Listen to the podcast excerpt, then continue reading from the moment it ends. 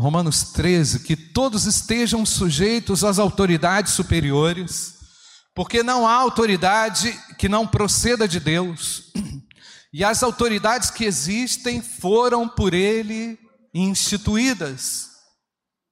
Assim, aquele que se opõe à autoridade resiste à ordenação de Deus, e os que resistem trarão sobre si mesmos condenação.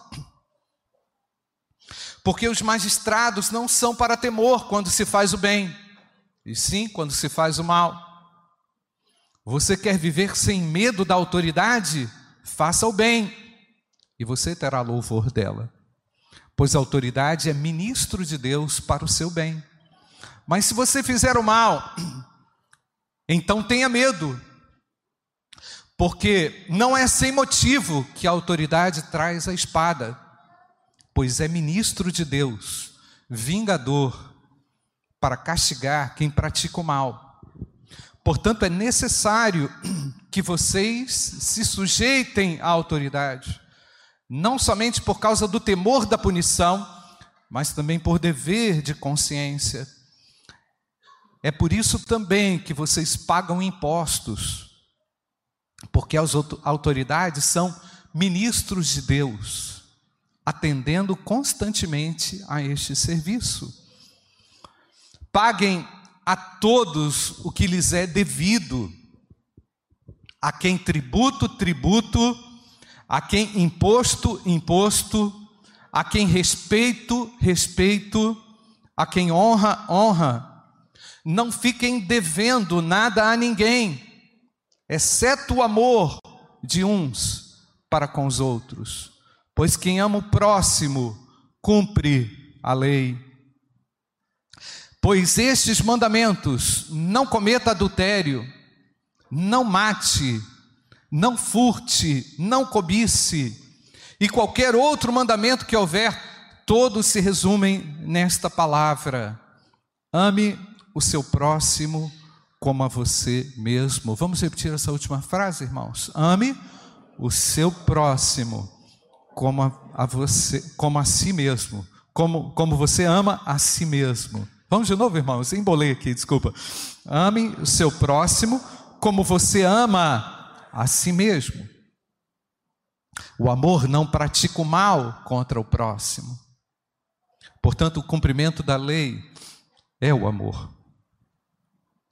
E digo isto a vocês que conhecem o tempo. Presta atenção, irmãos.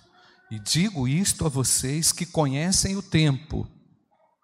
Já é hora de despertarem do sono, porque a nossa salvação está agora mais perto do que quando no princípio cremos. Vai a alta noite e vem o dia chegando. Deixemos, pois, as obras das trevas e revistamo-nos das armas da luz. Vivamos dignamente como em pleno dia, não em orgias e bebedeiras, não em imoralidades e libertinagem, não em discórdia e ciúmes, mas revistam-se do Senhor Jesus Cristo e não façam nada que venham a satisfazer os desejos da carne. Amém, amados? Então, irmãos, para Paulo dizer tudo isso aqui, ele já havia dito anteriormente no versículo, no capítulo 12, não amaldiçoem, não é? Não retribuem a ninguém mal por mal, não procurem vingar-se, não se deixem vencer pelo medo. Nós vemos essas proibições e vimos essas proibições todas definidas e muito bem definidas pelo apóstolo Paulo no capítulo 12. Mas se eu não vou fazer isso, se eu não vou me vingar, se eu não vou retaliar, é lógico que não, né, irmãos? Se eu não vou amaldiçoar, se eu não vou me deixar, se eu não vou me deixar vencer pelo mal, o que que eu vou colocar no lugar? O que que nós colocamos no lugar daquilo que não faz parte mais da nossa própria natureza, irmãos? Nós vamos colocar o amor no lugar. Amém, não, irmãos? O amor já está colocado no lugar. Ele deve ser evidenciado, demonstrado de maneira prática, clara, no nosso dia a dia. Né? Se não vamos amaldiçoar, vamos então abençoar. Amém ou não, irmãos? Eu tenho por seguinte princípio: se você não tem nada de bom para falar, não fala. Tá certo, irmão? Se você não vai contribuir em nada com o outro, fica quieto.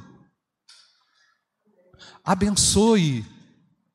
Entende, irmãos? Muitas vezes estamos cercados pelo pessimismo, e a voz do pessimismo, ela enche às vezes o nosso coração, né? E aí acabamos falando aquilo que não é para ser dito, e que fere o outro, que magoa, que maltrata, né? que desmerece o próximo. O apóstolo Paulo está colocando o amor, irmãos, quase sempre aqui na sua carta aos Romanos, especialmente nesses outros, nesses capítulos 11, 12, 13, está colocando o amor em uma evidência tão grande e tão importante, irmãos. Nós não podemos perder isso de vista. Não é para eu me vingar, mas para dar lugar à ira de Deus não é para eu ir lá e fazer aquilo que fizeram comigo, não. É para deixar Deus entrar, e quando Deus entra, Ele faz algo belo. E Ele só pode entrar, irmãos, em algumas situações através da manifestação clara e visível do amor, da expressão do amor através da sua vida, não é? Numa situação específica. Ah, pastor, não tem jeito.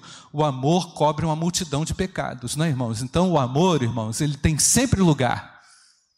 Ele é sempre apropriado. O amor de Deus, ele tem um lugar de destaque. Então, não é para amaldiçoar, não é para procurar vingar, não é para me deixar vencer pelo mal, é para procurar a paz com o próximo, naquilo que é possível, irmãos. Procure sim a paz, harmonizar, nem sempre isso é possível, eu sei, é verdade. Mas faça a sua parte, saia de uma situação de cabeça erguida. Amém, queridos? É necessário, é importante. Isso é vital e essencial nos nossos relacionamentos. E aqui, esse primeiro relacionamento, nós já sabemos, é o relacionamento com o Estado, não é, irmãos? É, é esse relacionamento do cidadão é, desse cidadão que tem duas cidadanias, que somos nós, temos a cidadania celestial e eterna e temos a nossa cidadania natural, né? como é que nós nos relacionamos com o Estado? Temos que é, responder essa pergunta. Eu falei isso há dois domingos atrás, eu quero só é, resumir, irmãos. As autoridades precisam ser respeitadas, elas precisam do nosso respeito. É incrível, irmãos, como nós vemos piadas a respeito de A, de B, de C, rodando para lá e para cá, ironias, acusações, nem sempre são verdadeiras. Eu não estou aqui para defender ninguém, mas a minha defesa é a defesa do Evangelho e daquilo que é justo aos olhos de Deus. Como é que lidamos, irmãos? Será que queremos realmente as mudanças que são necessárias na nossa sociedade, então nós temos que ser essa mudança primeiro, não é, irmãos? Nós, em primeiro lugar, precisamos ser a mudança, não é? No, na minha estrutura de trabalho, no, na minha organização de família, naquilo que se impõe a você e a mim, muitas vezes, precisamos ser resposta de Deus onde nós estivermos. Precisamos ser veículos de Deus, amém ou não, irmãos? Onde nós estamos. Precisamos denunciar aquilo que está errado. É verdade. Não podemos acatar como, como claro aquilo que não é justo, que, que é obscuro a Deus, aquilo que não é justo aos olhos de Deus. Então, vemos a palavra de Deus orientando, e o apóstolo Paulo orientando de uma maneira bem clara, irmãos, os crentes a viverem de uma forma ordeira, orientados pelo amor, guiados pelo amor e pelo próprio Espírito Santo de Deus.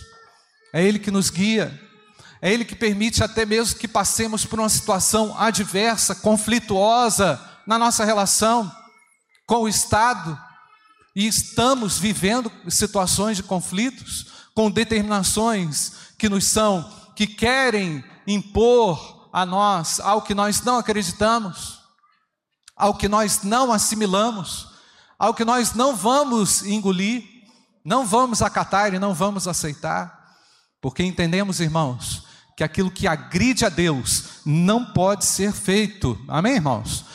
A corrupção precisa ser realmente combatida. Não podemos aceitar aquilo que o pastor Pascoal Piragini falou há anos atrás, a institucionalização da iniquidade.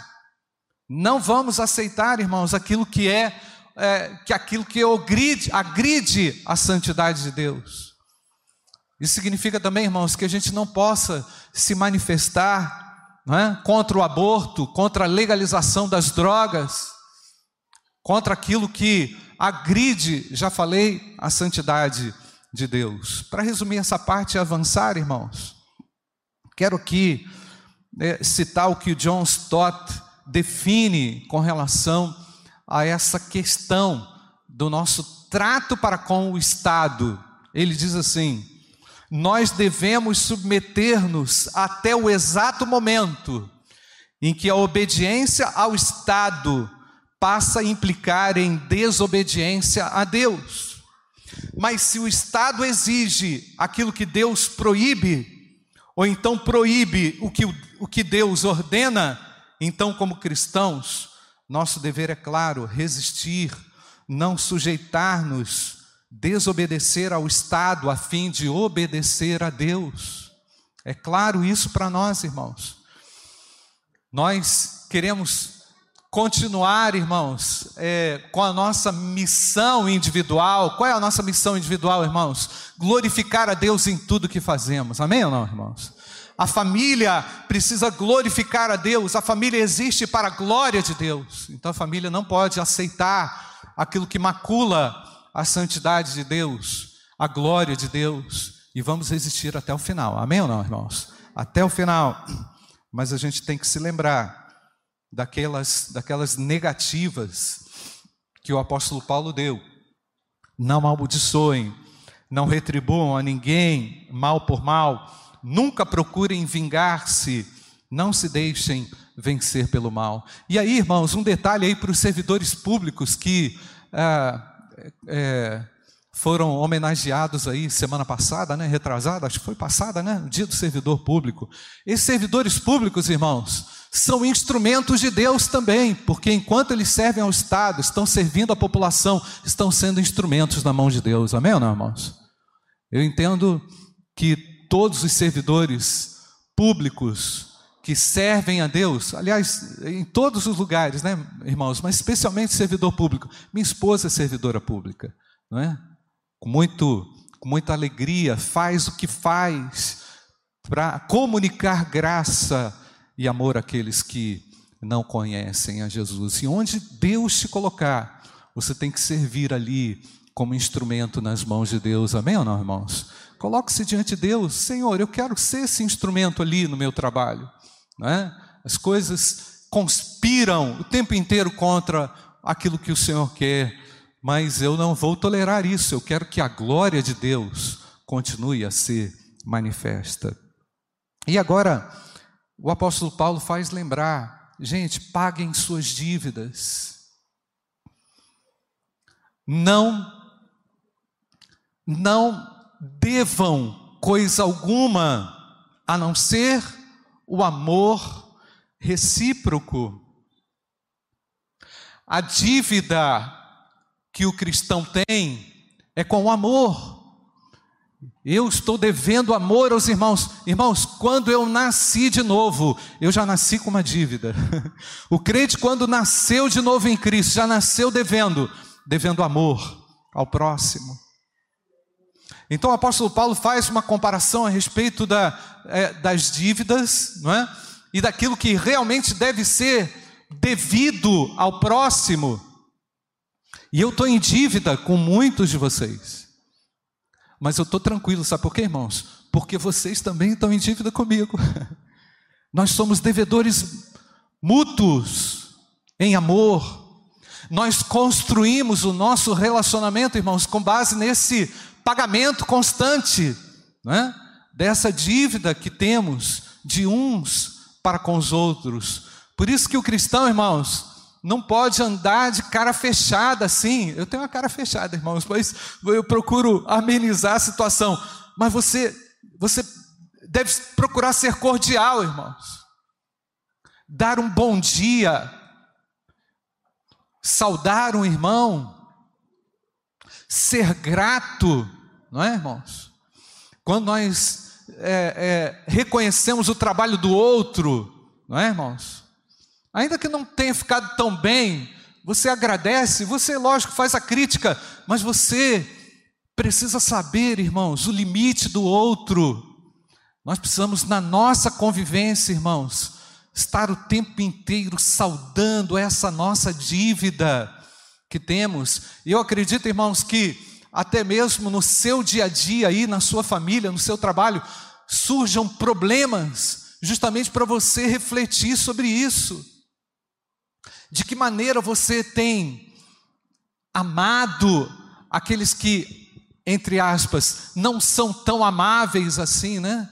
Ou então não são tão, entre aspas, como nós julgamos, tão dignos do nosso amor. O apóstolo Paulo está dizendo que nós precisamos sair da nossa vaidade, deixar, e isso é uma aplicação para hoje, né, irmãos? Deixar o consumismo, deixar aquilo que é supérfluo de lado e, e realmente investir naquilo que faz sentido, naquilo que nos torna cumpridores da lei, porque quem ama, cumpriu a lei. E esse amor, o apóstolo Paulo já disse lá no capítulo 5 que ele foi derramado no nosso coração pelo Espírito Santo que nos foi dado. Então a comunidade cristã é uma comunidade que sabe nutrir amor e que precisa se desenvolver ainda mais em amor.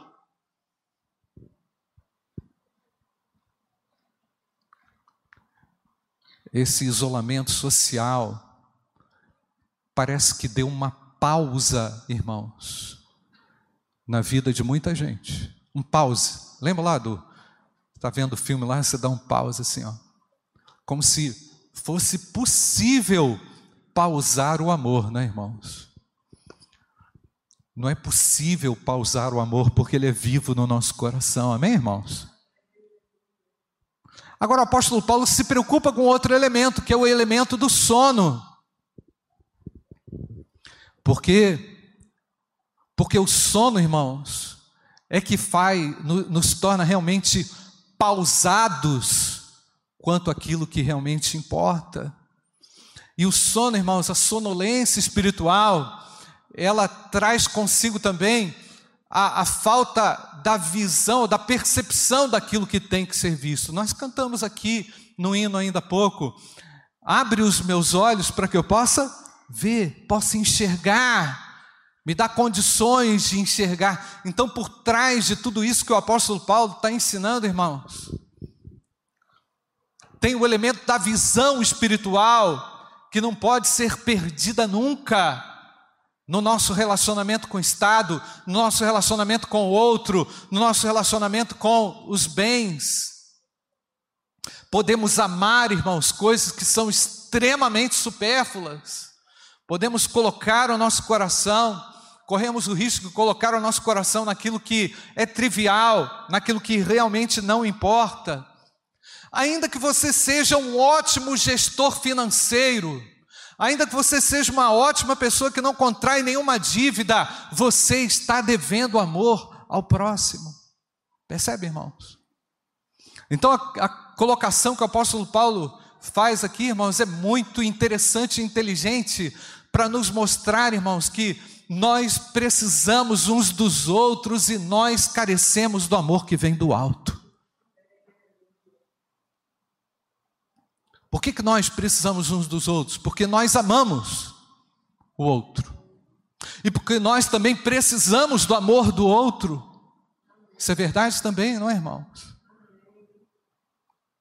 E que nós fomos criados, irmãos, à imagem e semelhança de Deus, replicados em Cristo Jesus, para sermos como o próprio Filho de Deus, que não retaliou, que não se vingou, que na cruz ainda disse: Pai, perdoe-lhes, porque eles não sabem o que fazem. Oh, quão grande amor!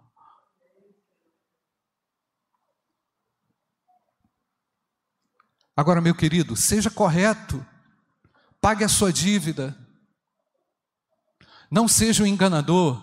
É muito triste, irmãos, vermos pessoas que não reconhecem dívidas, que enganam, que lesam o próximo, que usam do amor, desse amor, irmãos, para manipular, para querer vantagem financeira. Não, irmãos. Isso não, é, isso, não é, isso não é límpido aos olhos de Deus. Nós lemos aqui no Salmo 24: quem é que vai chegar à presença do Senhor, aquele que tem um coração limpo e aquele que também tem as mãos limpas. Seja honesto. O apóstolo Paulo apela aqui para a integridade, irmãos, na vida cristã. E parar de enganar as pessoas. Ah, vou te pagar, vou te pagar, não paga nunca, mentira. Por que usar da mentira? Se você tem a verdade, e se a verdade é libertadora. Amém ou não, irmãos? Anda no luz, irmão. Vai para a luz. Não use o dinheiro para comprar ninguém. Também tem isso, né, irmãos? Às vezes a pessoa usa o dinheiro para manipular alguém dentro de casa, para escravizar a esposa. O marido usa o recurso que tem, às vezes para controlar as pessoas, para dizer o que é que tem que fazer, da forma unilateral, sem diálogo. Não devam nada a ninguém, a não ser o amor recíproco. Irmãos, quando o amor real e leal entra em cena, a carne é destruída, a inveja é destruída, a cobiça é destruída, a ganância é destruída. Amém ou não, irmãos? Cobiça dentro de casa, inveja dentro de casa, ganância dentro de casa, barganha dentro de casa, manipulação dentro de casa. Deixa o amor reinar na sua vida, irmãos, na sua, no seu coração, na sua história. Não fiquem devendo amor, não tenha medo de manifestar amor aos irmãos, não se restrinja quando o assunto é o amor. Seja educado no trato com o próximo. Vamos voltar no versículo 8. Não fiquem devendo. Volta lá, Mateus, para mim. Vamos ler juntos, irmãos. Vamos nos lembrar. Não fiquem devendo nada a ninguém, exceto o amor de uns para com os outros. Pois quem ama o próximo, que irmãos? Cumpre a lei. Olha o achado que o apóstolo Paulo encontrou, irmãos. Olha, olha o que o apóstolo Paulo encontrou. Se você ama, realmente você cumpriu a lei, irmãos e venceu muitas coisas, e destruiu muitas coisas, e, e, alcançou muitas outras coisas inalcançáveis, porque o dinheiro não compra nada, irmãos. O dinheiro não compra isso. Não há dinheiro que pague isso.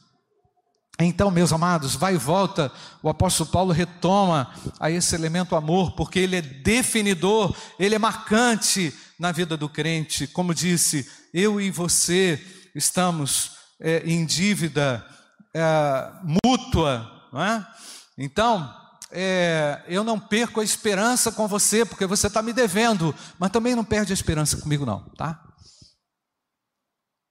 Precisamos do amor de Deus. Terceiro tema, irmãos, que o apóstolo Paulo cita aqui, quero pedir para o Mateus colocar o versículo 11 para a gente destacar, que é a nossa relação com o tempo e digo isto a vocês que conhecem o tempo. Vamos ler juntos, irmãos? Juntos. E digo isto a vocês que conhecem o tempo.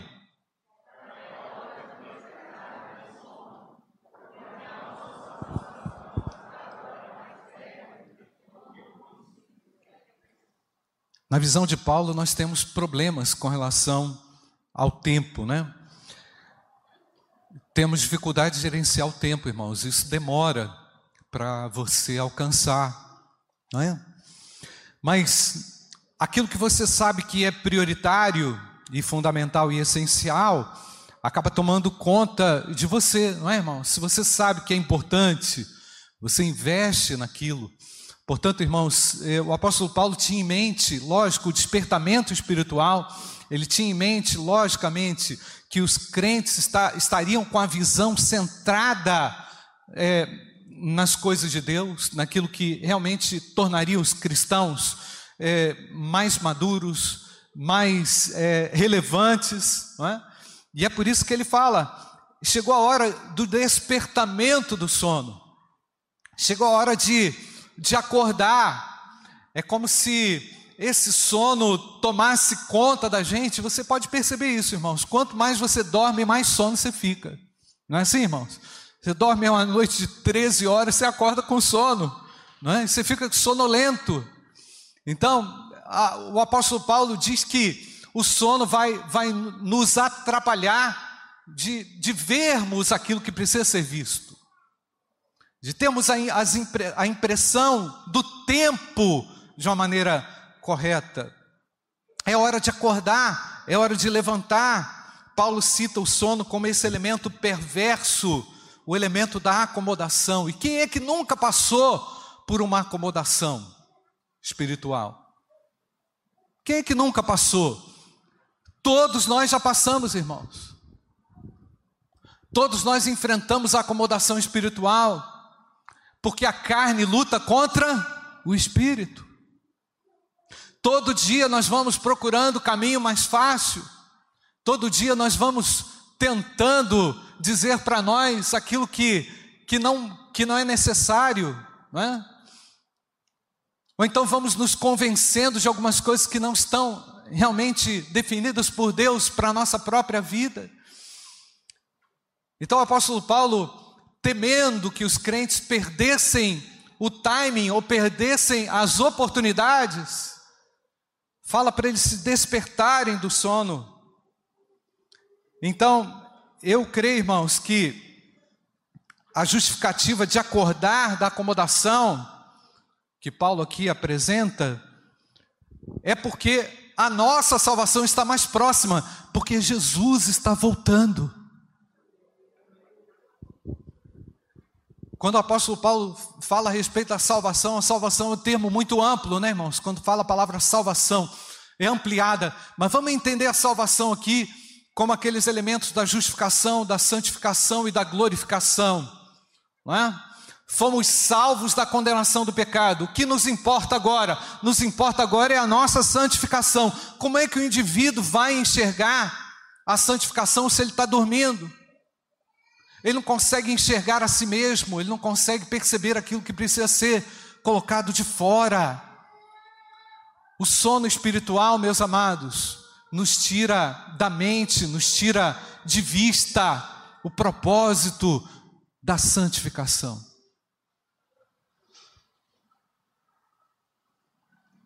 E a gente está precisando, irmãos, identificar dentro de nós aquilo que tem pervertido a obra de Deus. E como é que isso é feito, irmãos? Através da santificação. Comprometidos com a santificação, comprometidos com os valores do reino, comprometidos com o amor, comprometidos com a graça. Amém ou não, irmãos?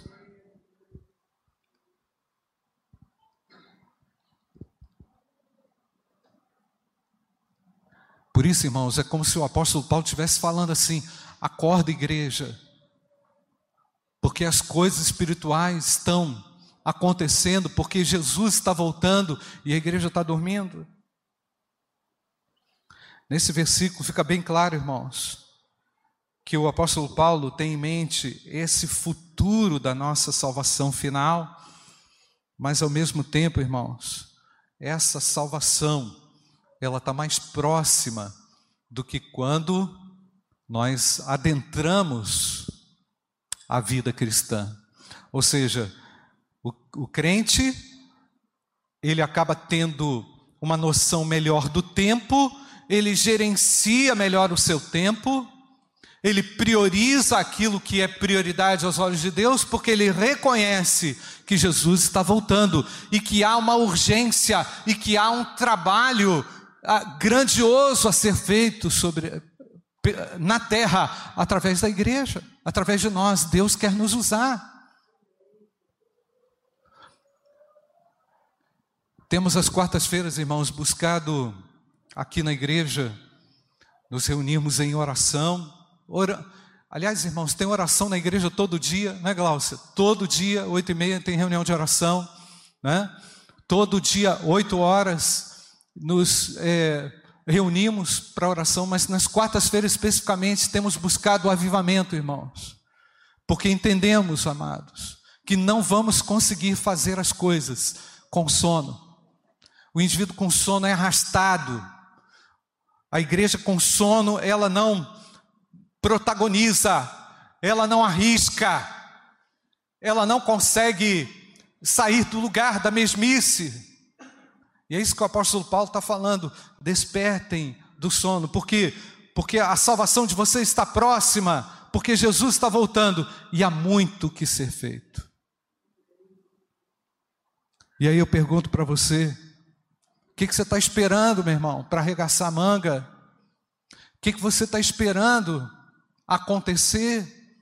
Se porventura você estiver enquadrado aqui nessa onda de sonolentos, nada poderia nos motivar tanto, irmãos, a cumprir tudo isso, a fazer o que nós fazemos, sem essa expectativa pela volta do Senhor, e o Senhor vai voltar em breve. Temos que nos preparar, temos que olhar para nós mesmos, irmãos, e identificar em nós aquilo que porventura esteja fora do lugar, clamar ao Senhor: Pai, vem motivar, vem fazer novas todas as coisas, venha me colocar nessa posição daquele que foi um dia chamado e que foi um dia delegado pelo Senhor para uma obra tão maravilhosa, que é a obra da comunicação da graça, do amor de Deus, através dos dons espirituais, através daquilo que Deus nos concedeu. Meu querido, quero orar com você. Feche seus olhos. Como é que está a sua relação com você? Como é que está a sua relação com o tempo? Como é que está a sua relação com, com aquilo que é para ser feito? Será que você se excluiu da graça de Deus? Será que você é alguém que é, está em pausa ministerialmente? Será que Deus não está te despertando, te chamando nessa manhã para você acordar? De repente, alguma acomodação toma conta do seu coração, de repente você é uma pessoa super crítica, tem solução para tudo, mas não consegue protagonizar nada. Tem crítica para todo mundo, para todo lado, mas não consegue sair do lugar. Talvez você é alguém que consiga ver a solução para muita coisa, mas de repente você não consegue amar uma pessoa diferente de você.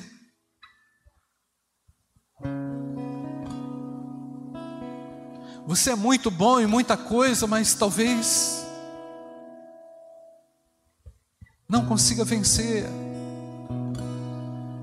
uma dificuldade através do amor, não consiga manifestar amor.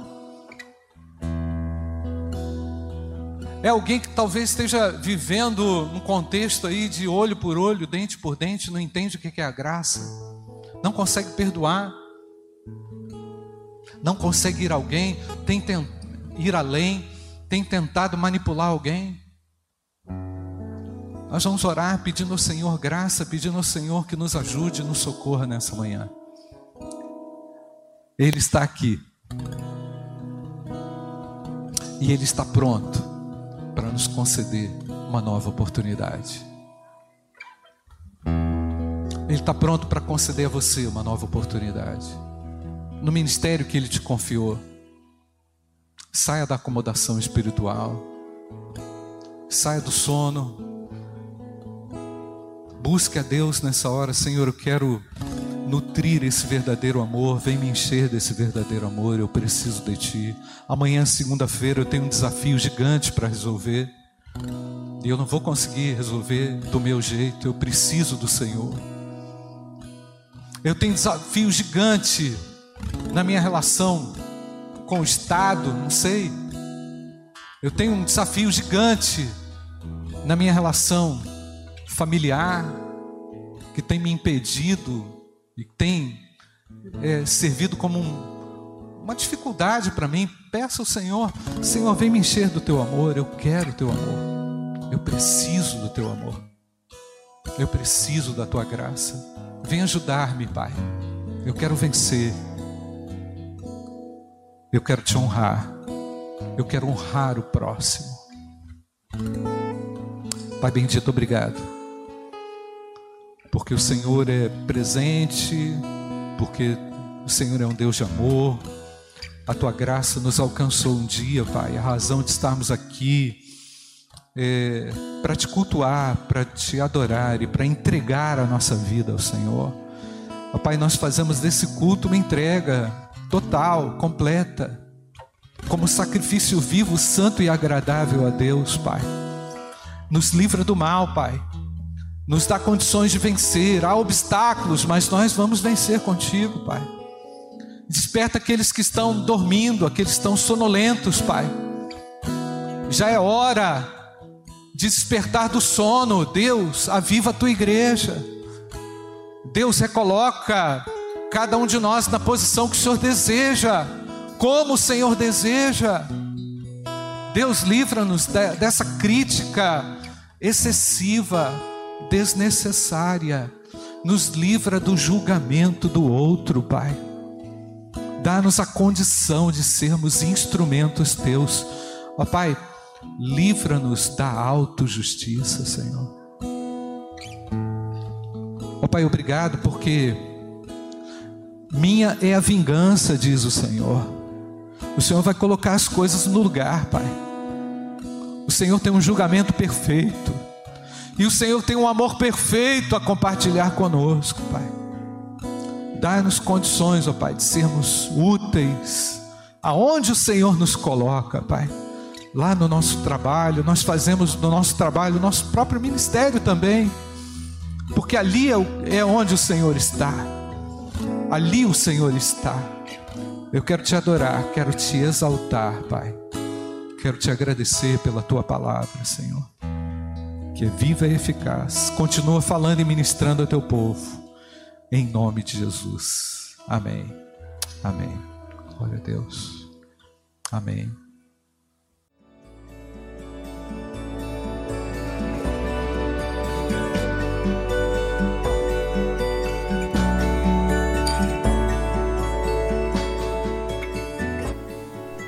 A Igreja Batista do Bom Retiro tem plena convicção de que a palavra de Deus é poder para salvar e transformar vidas. Nosso desejo é que essa mensagem tenha alcançado seu coração. Para saber mais sobre quem somos e em quem acreditamos, acesse ibbrpatinga.com.br.